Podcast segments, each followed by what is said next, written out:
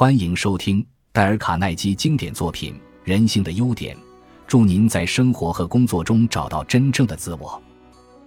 第二章：如何更好地利用本书。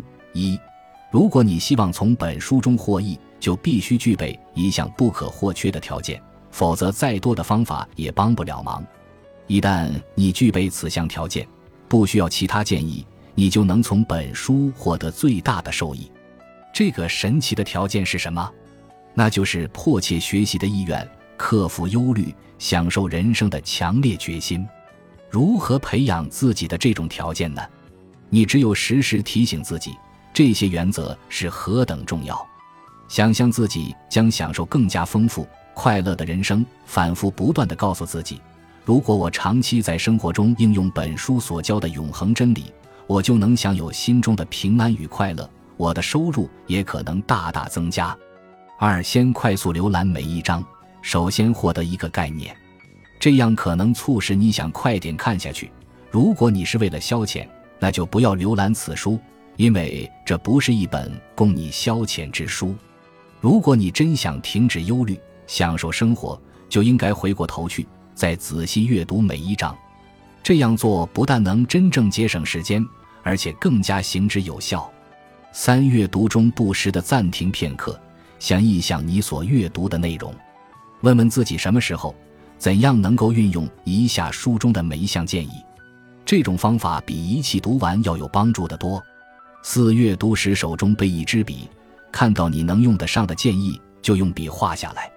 如果是很好的建议，那就每句话都画下来，并在旁边做上记号。在书上做记号划线可以增加阅读的乐趣。以后也容易回顾。五，我认识一位在保险公司工作了十五年的女经理，她每个月都把公司的保险合约看一遍。对，没错，她月复一月，年复一年的看同样的合约。为什么？因为经验使她相信，这是唯一帮她清楚记下所有条文的方法。我有一阵子花了大约两年的时间写一本有关公众演说的书。可是我发现自己必须经常重复读它，才能记住我自己在书中写些什么。人真的是很健忘。如果你真想从本书中获益，随便看一遍是不够的。仔细阅读本书后，你每个月都应该再花几小时回顾一下。在桌上放一本，可随时翻几页。时常提醒自己，克服忧虑是可以不断磨练改进的技能。经常反复回顾与运用，你就会养成一种熟练自如的习惯。务必记住，这是唯一的方法。六，肖伯纳说过：“如果你只是单向传授，他永远都学不会。”这句话一点没错。学习是一种主动的行为，只有实践才能学会。如果你想精通本书所提到的原则，就必须采取行动。一有机会就练习运用，不这样去做。你过不了多久就会忘得一干二净，只有活用的知识才能常驻心头。你也许会发现，有时运用这些建议是很困难的。是的，即使这本书是我写的，可是要我运用每一条，我也常觉得为难。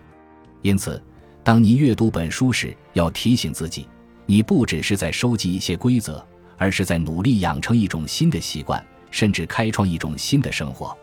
这需要时间、毅力，并在日常生活中不断运用。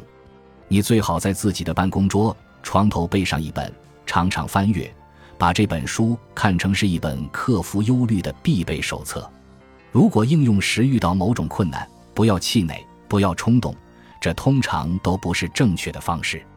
还是翻回到这几页，再看你做记号的段落，试着采用新的方法，看看他们能带来什么奇迹。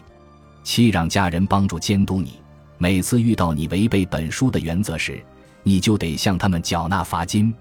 注意，也许他们会让你破产，除非你认真履行书中的法则。八，请看看华尔街著名的银行家郝威尔以及富兰克林是如何改正错误的。你何不运用他们的方法检查一下你应用这些原则的状况？这样做至少有两个好处：第一，你会发现自己开始了一种珍贵而有趣的学习过程。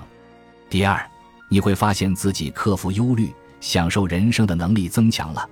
九常写日记，将你成功运用本书原则的过程记录下来，尽量具体，记下人名、日期及结果。一本这样的记录会激励你更加努力。多年后，当你无意中回顾时，你一定会觉得非常有意思，而且非常珍贵。好，现在就开始进入正题吧。